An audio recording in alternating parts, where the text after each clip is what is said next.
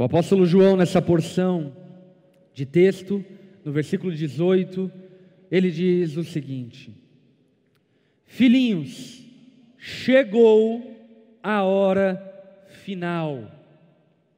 Vale a pena lembrar que João escreve essas palavras por volta do ano 90 ou 100 depois de Cristo. E lá no ano 100 depois de Cristo, ele estava dizendo: Filhinhos, chegou a hora final. Vocês ouviram que o anticristo está por vir. E muitos anticristos já apareceram. Por isso sabemos que chegou a hora final. Eles saíram do nosso meio, mas na verdade nunca foram dos nossos. Do contrário, teriam permanecido conosco. Quando saíram, mostraram que não eram dos nossos. Vamos orar? Baixa tua cabeça, fecha seus olhos, vamos conversar com o Senhor. Pai, obrigado por Sua graça, bondade e misericórdia. Nós amamos a Ti, amamos a Tua presença, amamos, ó Pai, o fato de podermos estar reunidos como igreja, como corpo do Senhor aqui nessa manhã, para adorar ao Senhor, para bendizer a Ti. E clamamos por Suas ricas misericórdias, que o Senhor fale conosco nessa manhã. Necessitamos da Sua voz, necessitamos de entendimento, discernimento, para que não sejamos enganados e não sejamos iludidos com o presente mundo em que vivemos Jesus, abençoa-nos com a Sua voz ecoando nos nossos corações nessa manhã. Espírito Santo de Deus, dá-nos discernimento, entendimento, para que possamos compreender e entender a Sua palavra e dessa forma vivermos vigilantes, atentos em relação a tudo que está acontecendo ao nosso redor. Fala conosco, encoraja-nos encha-nos de fé. Nós cremos e amamos ao Senhor, e através do nome de Jesus que nós oramos, no nome de Jesus. Amém e amém. O apóstolo João, na porção do versículo 15 ao versículo 17, que nós conversamos na semana passada, ele alerta a igreja de Cristo, os cristãos, acerca do amor ao mundo dizendo para todos aqueles que creem em Jesus: não amem o mundo, não amem o mundo nem o que nele há. E aí então João fala a respeito do que ele se refere quando fala acerca do mundo. Ele fala sobre um sistema baseado nos prazeres, ele fala sobre um sistema baseado na visão, ele fala sobre um sistema baseado no orgulho humano. E eles estão alerta à igreja, dizendo: não ame o mundo. E é interessante pensarmos que ele dá um salto de um assunto que parece que não tem a ver com esse assunto que nós lemos agora no versículo 18, mas tem tudo a ver. Ele dá um salto do assunto do amor ao mundo para falar acerca dos últimos dias e acerca do anticristo. Como se dizendo o seguinte: aqueles que amam o mundo estão suscetíveis ao engano do anticristo. Aqueles que amam o mundo estão fragilizados para serem pegos de supetão, de rasteira, pelo espírito do anticristo. E aí então, João, no verso 18, ele começa esse versículo nos dando uma palavra muito forte e digna de confiança. Já chegou a hora final. Já chegou a hora final. O que João aqui está dizendo não é que ele sabia o dia, o horário, o mês em que o final aconteceria e seria consumado. Mas o que João aqui está chamando a atenção é que as profecias que eram necessárias serem cumpridas para que Jesus viesse já haviam sido cumpridas. Inclusive aqui vale a pena salientar que João fala isso perto do ano 100 depois de Cristo, 30 anos depois da queda de Jerusalém, no ano 70 depois de Cristo, que havia sido profetizado pelo próprio Cristo nas suas predições proféticas em relação aos últimos dias. Portanto, João, lá no ano 100 depois de Cristo, ele está dizendo para nós no ano 2020 tudo o que precisava acontecer para que o tempo final seja consumado já aconteceu. Portanto, vivemos na eminência da segunda vinda de Cristo, vivemos na eminência do tempo final, vivemos na eminência de vermos a qualquer momento o mundo e a terra como nós conhecemos, tornando-se o novo céu e a nova terra e sendo transformado de um momento para o outro. Vivemos no tempo final. E isso, obviamente, que precisa chamar nossa atenção. Não deveríamos viver a nossa vida como se fôssemos finitos ou infinitos aqui nessa terra. Deveríamos viver a nossa vida com um espírito de urgência e com um espírito vigilante ao sabermos que a qualquer momento tudo pode acabar. E é interessante o quanto isso é um contraponto ao amor ao mundo. Aqueles que amam o mundo vivem com um senso de infinitude, vivem adquirindo, sonhando, planejando e pensando os dias de amanhã como se eles não tivessem fim. E aqui João já começa nos dando uma noção muito clara: existe um fim e esse fim pode acontecer a qualquer momento. A hora final já chegou. E aí então a evidência profética que sustenta o argumento de João é: vocês ouviram a respeito do anticristo. E talvez você desconheça acerca desse assunto, mas o anticristo já havia sido profetizado na profecia das 70 semanas do profeta Daniel, lá no Antigo Testamento. No capítulo 11, o profeta Daniel já fala acerca de um homem, de uma pessoa que tomaria o governo do mundo e de maneira maliciosa ocuparia o lugar de Cristo no trono do mundo. E aí então, no Novo Testamento, nós vemos o próprio apóstolo João, tanto em 1 João quanto também em Apocalipse capítulo 13, falando acerca do anticristo. Vemos também o profeta, o apóstolo Paulo, em 2 Tessalonicenses, também apontando acerca do anticristo. E aqui João, então, traz novamente a menção essa profecia, dizendo: Rei, o anticristo eu não sei se chegou, mas que existem vários anticristos no meio de vocês, existe. E isso é peculiar, interessante, porque nós podemos entender o anticristo como uma grande onda e os anticristos como pequenas ondas. Eu não sei se você surfa ou conhece um pouco de mar, mas no surf, no mar, nas ondas, enfim, existe as ondas da série e as ondas fora da série que são menores, fora do período de série. As ondas da série são ondas maiores, enquanto as ondas fora da série são ondas menores.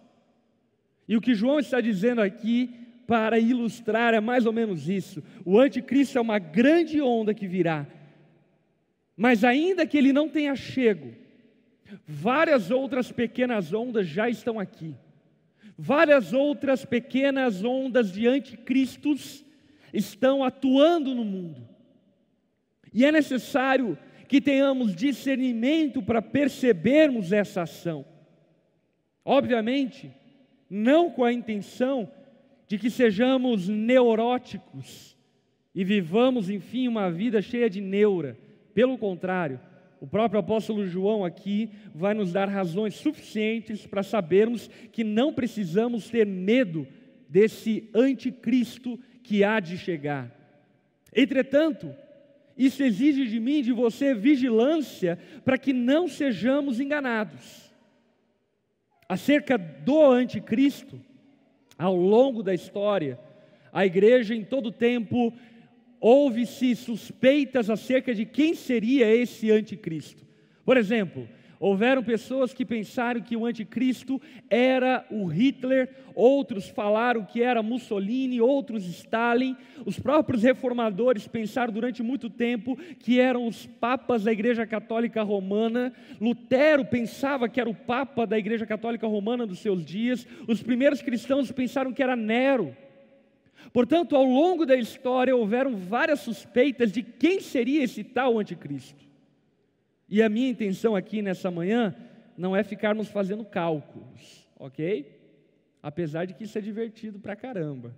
A gente pode algum outro dia sentarmos juntos, tomarmos uma Coca-Cola e ficarmos calculando. Mas a intenção de João não era que nós ficássemos confabulando e calculando quem será que é. Mas era que soubéssemos que existe um espírito do anticristo atuando no mundo e preparando um cenário para alguém que enganará a muitos, para alguém que terá proeminência global, mundial, e atuará mundialmente, globalmente, enganando a muitos e se colocando no lugar do próprio Deus. E aqui, a essa altura do campeonato, nós precisamos concordar que existe um cenário muito propício para que isso aconteça. Existe um cenário tecnológico, teológico, histórico, político, sociocultural, muito propício para que o anticristo dê as suas caras. Isso não quer dizer que ele dará nessa geração ou na próxima geração mas isso precisa nos chamar a atenção. Acerca do anticristo, nós não vamos ficar fazendo cálculos, mas precisamos entender acerca da atuação do anticristos, os anticristos. E é interessante nós falarmos acerca disso, porque eu não sei se você sabe, mas o prefixo grego anti significa exatamente no lugar de, na posição de. Portanto, o espírito do anticristo, ele não é um espírito, por exemplo, ateísta. Ele não é um espírito que nega a existência de um Deus, não é um espírito anti-religião, não é um espírito opositor à fé cristã de maneira declarada, mas é um espírito que atua no mundo tentando criar uma espécie de diplomacia religiosa, tentando estabelecer uma espécie de igualdade entre Jesus e Ele próprio. O anticristo, ele pode ser percebido e entendido como alguém que atua em vez de Cristo. E atuando então em vez de Cristo, acaba obviamente se tornando contra Cristo. E por que é importante nós entendermos isso? Porque precisamos concordar que existe um cenário largo, elástico, de coisas, instituições, pessoas, ideias que tentam a todo momento ocupar o lugar de Cristo. E não só tentam, muitas conseguem. Por exemplo, se tratando de política, para que não sejamos nem direita nem esquerda, vamos falar sobre os dois lados da moeda. Houve-se aqueles que pensaram que o Lula era uma espécie de Messias, que ocuparia o governo do Brasil e resolveria os problemas da nossa nação. E aí, para o lado direito, existem aqueles cristãos que olham para o Bolsonaro como uma espécie de Messias que irá resolver os problemas do Brasil. E eu preciso dizer para você que nem Lula, nem Bolsonaro resolverá os problemas do Brasil, porque só existe um Messias e ele é Jesus Cristo. Isso não quer dizer que não devamos votar com consciência cristã, isso não quer dizer que não devamos escolher quem será o nosso candidato e que seja um bom candidato. Mas não devemos colocar as nossas expectativas e esperanças em homem algum. Não devemos colocar as nossas expectativas em ideologias. Quantas pessoas estão destruindo as suas famílias, atribuindo messianidade a uma ideologia? Atribuindo poder a uma ideia de mundo. Ah, porque eu sou liberal na economia, porque eu sou conservador na economia, e aí as famílias se destroem porque não conseguem mais almoçar juntos sem conversar acerca desse assunto, pensando que resolver o problema do sistema econômico resolverá os problemas do mundo. Meu irmão, minha irmã, o mundo precisa de redenção. Não é arrumando o problema da economia que se resolve o problema da miséria que existe no coração de cada um de nós. Se Cristo não nos salvar, continuaremos perdidos. Durante algum tempo, a Igreja Católica Romana arrogou para si, como instituição, poderes que nenhuma instituição tem. Arrogou para si o poder, por exemplo, de perdoar pecados. O único que pode perdoar pecados é Jesus, ainda que Jesus tenha estabelecido a igreja como plataforma para a manifestação do seu reino, a igreja nunca teve e nunca terá o poder para absolver culpas eternas. A Igreja Católica, durante muito tempo, arrogou para si, inclusive, o direito de vender terrenos no céu, através das indulgências. E esse sistema e essa postura, o que eu quero que você perceba, é uma postura que não necessariamente é contra Cristo, por fim acaba sendo.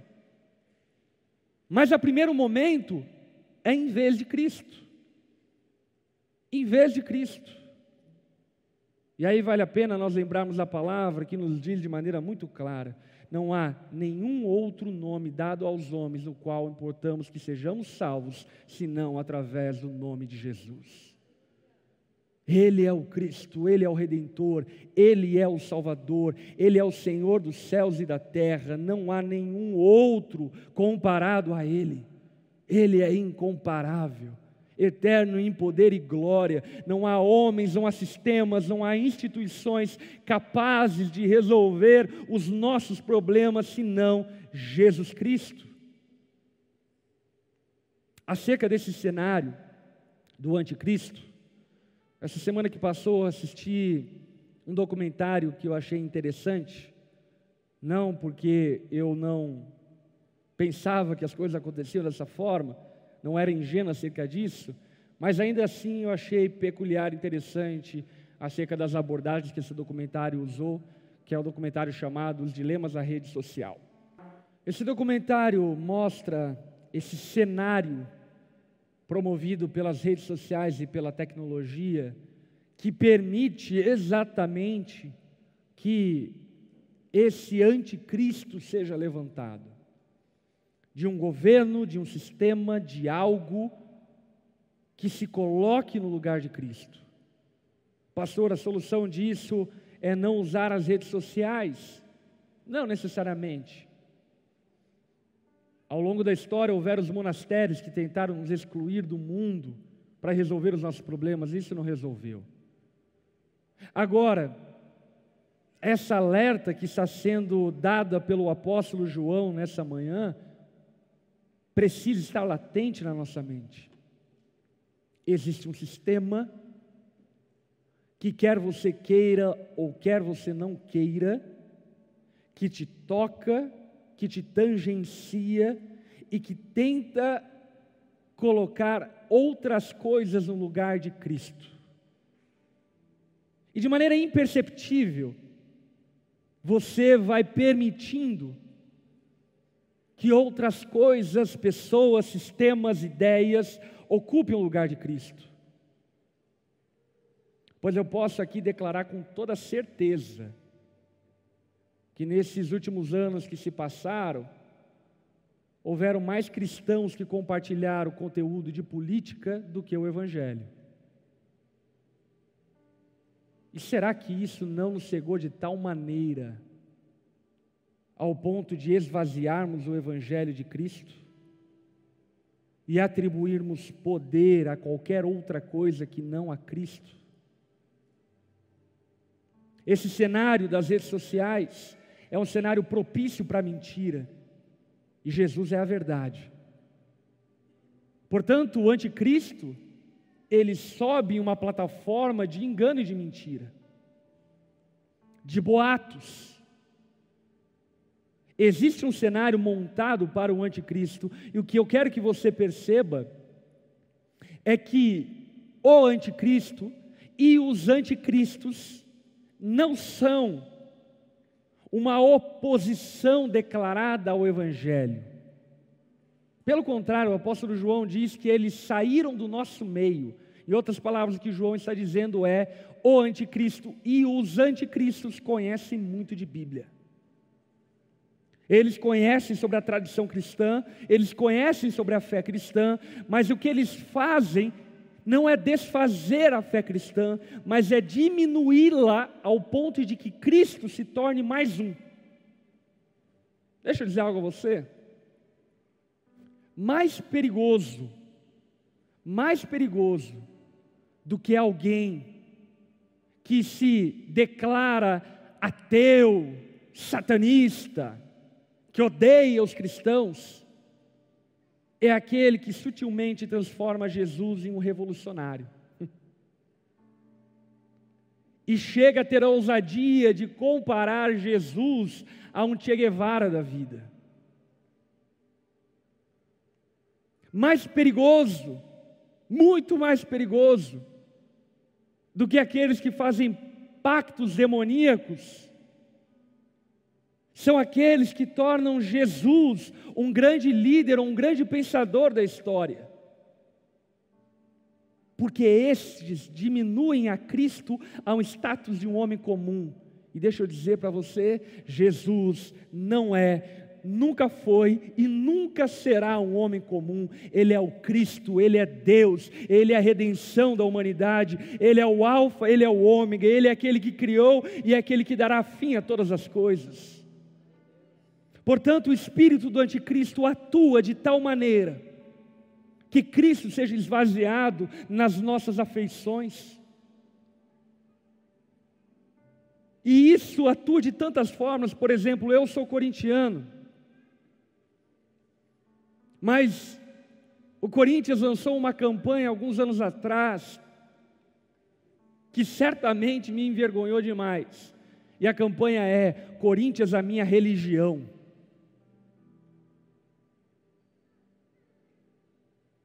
Gente, é só um time de futebol. É só para tirar sarro de palmeirense mesmo. É só um time de futebol. O Corinthians não resolve o problema de ninguém. Palmeiras, muito menos. É só um time de futebol. Mas quantos aqui, por exemplo, são fiéis no sócio torcedor, mas não são fiéis às suas contribuições na igreja? Será que alguma outra coisa não está ocupando as tuas afeições?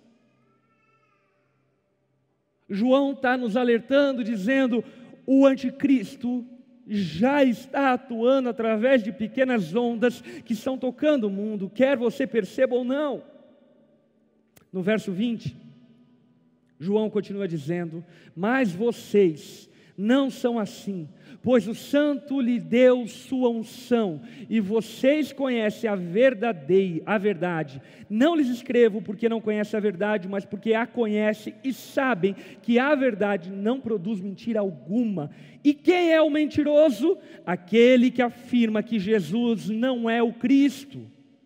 Quem nega o Pai e o Filho é o anticristo. Aquele que nega o filho também não tem o pai. Quem reconhece o filho tem também o Pai. João aqui fala-nos algumas coisas importantes. Primeiro, um consolo. Agostinho de Pona, o Santo Agostinho, ele diz o seguinte: Deus nunca oferece menos que a si mesmo. Deus nunca oferece menos que a si mesmo. Jesus se entregou em nosso favor na cruz do Calvário e depois de ressurreto disse: Eu vou, mas enviarei o Consolador, o Espírito Santo de Deus, que habitará em vocês e os ensinará o caminho que devem caminhar. Temos o Espírito Santo. E o Espírito Santo é o penhor, é a garantia de que aquele que começou a boa obra há de completá-la até o dia do Senhor. Portanto, aqui João ele está nos dando um consolo acerca desses dias, dizendo: fiquem atentos, mas não se tornem neuróticos, porque os verdadeiros, eu sei quem são, e os verdadeiros prevalecerão contra todas as armadilhas do anticristo nos tempos. Além disso, João nos dá uma pista: quem é o anticristo? Todo aquele que nega que Jesus não é o Cristo. Todo aquele que nega que Jesus não é o Cristo. O que é ser o Cristo? É ser Salvador, é ser Deus, é ser Senhor sobre todas as coisas. O islamismo olha para Jesus como mais um profeta. Os mormons olham para Jesus como irmão de Lúcifer. E tantas outras seitas, heresias, religiões, e não apenas religiões, não descartam Jesus da história, até porque não tem como descartar Jesus da história, mas igualam Jesus a qualquer outra coisa. Não, não, não, Jesus é singular. E qualquer um que não reconheça essa singularidade, a messianidade de Jesus. Esse é o anticristo, ou os anticristos. João ainda continua dizendo no capítulo 2, versículo 24: Portanto, cuidem, para que permaneça em vocês o que lhes foi ensinado desde o começo. Cuide para que permaneça em vocês o que lhes foi ensinado desde o começo. Se o fizerem, permanecerão em comunhão com o Filho e com o Pai. Em nossa comunhão desfrutamos a vida eterna que Ele nos prometeu. Escreva essas coisas para adverti-los sobre os que desejam enganá-los. Vocês, porém, receberam dele a unção, e ele permanece em vocês, de modo que não precisam que alguém lhes ensine a verdade, pois o que a unção lhes ensina é verdade, e não mentira. E é tudo o que precisam saber Portanto, como lhes ensinou a unção, permaneçam nele. Aqui, João, ele está nos dando uma arma para os últimos dias. Na verdade, ele está nos ensinando qual é a arma para que possamos nos manter em pé, inabaláveis nos últimos dias. Com que tipo de armadura devemos estar portados. E sabe qual é a armadura que devemos estar portados? João fala: permaneçam na palavra de Deus. Tenham cuidado com novidades, porque não existe nada novo na palavra de Deus, ela já foi nos entregue, já foi nos dada uma vez por todas já fazem praticamente dois mil anos. Portanto, qualquer pregador, qualquer pessoa, qualquer palestrante que venha com uma coisa muito nova, que você ouça e diga: Uau! Cheio! Tome cuidado. Porque a maneira como nós suportaremos os últimos dias não é através de enganos, e confabulações feitas por homens, mas é através da boa e antiga palavra de Deus. Por isso, amem a palavra de Deus. Crente, pare de ser atraído por palavras, por palestras, por mensagens que afagam o seu ego, mas não pregam o Cristo. Confira aquilo que você ouve na palavra de Deus. Traga a Bíblia para a igreja e acompanhe aquilo que está sendo pregado através da Bíblia. Não seja iludido e não seja enganado. Porque a única maneira de nós suportarmos as artimanhas do anticristo nos últimos dias é nos firmando na palavra de Deus. Pare de buscar profetadas que são verdadeiros atalhos para a tua preguiça de não estudar a palavra de Deus. Como igreja, nós cremos no dom da profecia, mas ela precisa ter o alicerce da palavra de Deus. Pare de buscar atalhos para uma vida mais fácil com Cristo. A única maneira de você perceber o engano dos últimos dias é se firmando na palavra de Deus. Não é se isolando do mundo, não é deixando de fazer aquilo que devemos fazer no mundo, mas é se firmando na palavra de Deus. Jovem, você vai entrar para a universidade, estude a palavra de Deus. Você está exposto às redes sociais, estude a palavra de Deus. Você vai se filiar a um partido político, estude a palavra de Deus. Você vai fazer campanha para algum candidato, estude a palavra de Deus. Use ela como fundamento para todas as suas ações e permaneça nela. E o fruto de permanecer nela é permanecer na comunhão. Amém? Olha aí para quem está ao teu lado, diga a essa pessoa: permaneça na comunhão. Permaneça na comunhão. Pare de se isolar. Alguns ainda precisam se isolar, ok? Mas, aliás, até acerca da pandemia, já nos foi permitido voltarmos a nos reunir como igreja e tantas pessoas que nem mesmo do grupo de risco são, vivem amedrontadas, temerosas em casa com medo da morte. Pelo amor de Deus, somos crentes. E isso eu não estou dizendo que nós não pegamos Covid, aliás, pegamos e morremos também. Mas para nós o, morrer, o viver é Cristo e o morrer é lucro. Portanto, parem de viver com medo. Parem de viver como se não houvesse esperança para a vida além daqui. Ou você crê no Evangelho ou não crê. Aqueles que permanecem em Cristo permanecem na comunhão.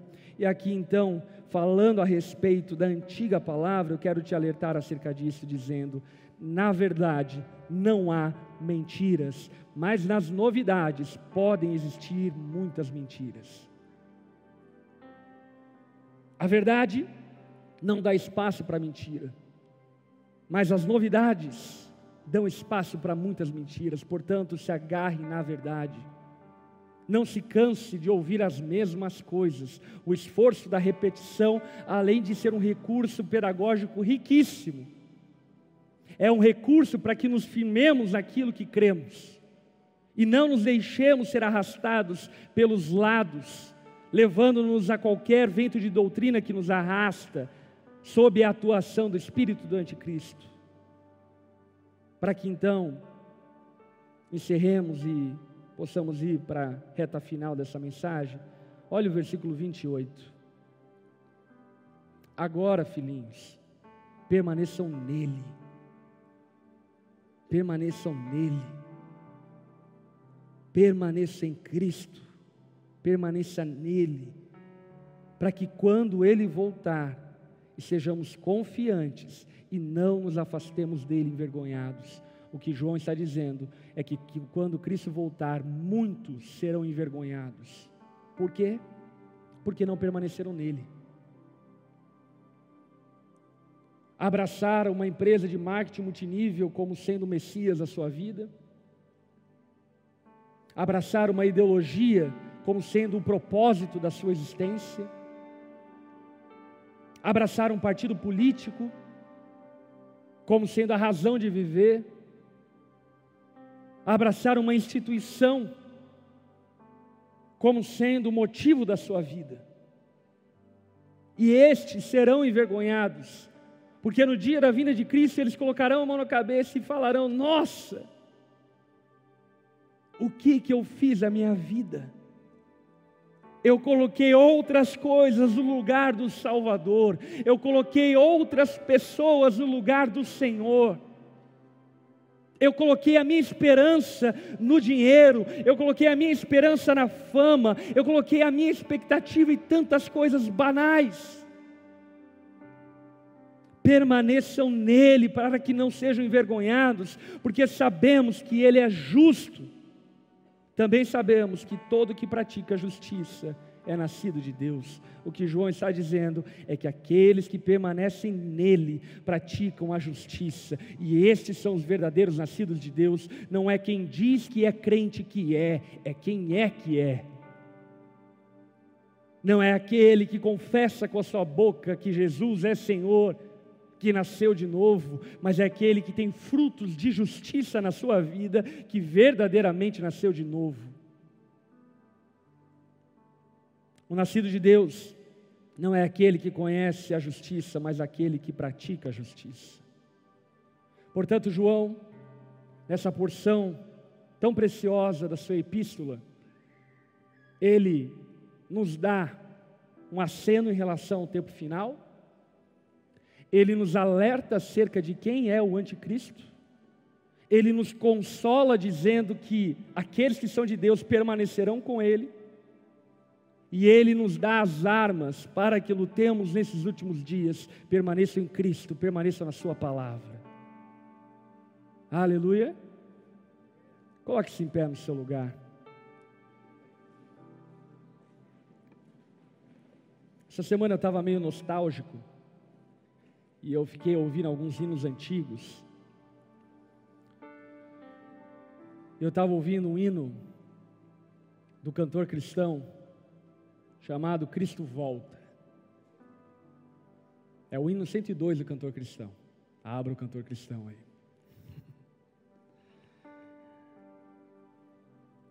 Feche seus olhos, deixa eu ler esse hino para você. Cristo volta brevemente para aqui no mundo ter, em lugar de sofrimento, majestade com poder ele volta em sua glória, brilha e refulgente luz. Desse dia tão querido dos remidos de Jesus, Cristo volta, Cristo volta para o povo seu buscar, Cristo volta triunfante para com poder reinar, Cristo volta, Cristo volta, nosso amado Salvador, ó que regozijo ao vê-lo sobre todo ser Senhor. Cristo volta nem mais penas, nem mais pranto, nem mais dor, nem mais sombra de pecado, nem mais falta de vigor. Ele volta para a glória, sua igreja conduzir, para tê-la então consigo no celestial porvir. Cristo volta. Não sabemos em que dia tem de ser, mas estamos confiados que seu rosto iremos ver. A palavra santa o afirma e não poderá falhar, e por isso esperaremos ver Jesus aqui voltar. Vamos orar, estenda suas mãos como recebendo, deixa eu orar por sua vida. Espírito Santo de Deus, revigora nossa alma, o nosso espírito. Livra-nos dos enganos desses tempos em que vivemos. Livra-nos, ó Pai, da influência maligna do anticristo, que de maneira sutil tenta usurpar o lugar que pertence a Ti. Abençoa o Teu povo, Pai. Abençoa-nos, livrando-nos de todo engano, nos fortalecendo em Sua palavra e nos mantendo firmados sobre esse firme fundamento inabalável que é o Senhor. Não permita-nos sermos arrastados pelos enganos, pelas mentiras, que possamos, ó Pai, ter sobriedade para nos relacionar com o mundo à nossa volta. Que possamos, ó Pai, ter sobriedade para nos relacionar com a filosofia, com a sociologia, com a psicologia, que tenhamos sobriedade para nos relacionar nas nossas empresas, nas nossas casas, e nunca nada nem ninguém possa ocupar o lugar das nossas afeições que pertence a Ti, Jesus. Nós te amamos e queremos te amar até um dia que o veremos face a face, e nesse dia a nossa fé se comprovará eficaz. Jesus, fortalece-nos, enche-nos com teu espírito. Que a sua graça, Jesus, nos acompanhe. Que o seu amor, Pai, possa estar conosco. E que o consolo, o penhor do Espírito Santo possa nos guiar por onde formos. Oramos, ó Pai, por nós mesmos, no nome de Jesus. Amém.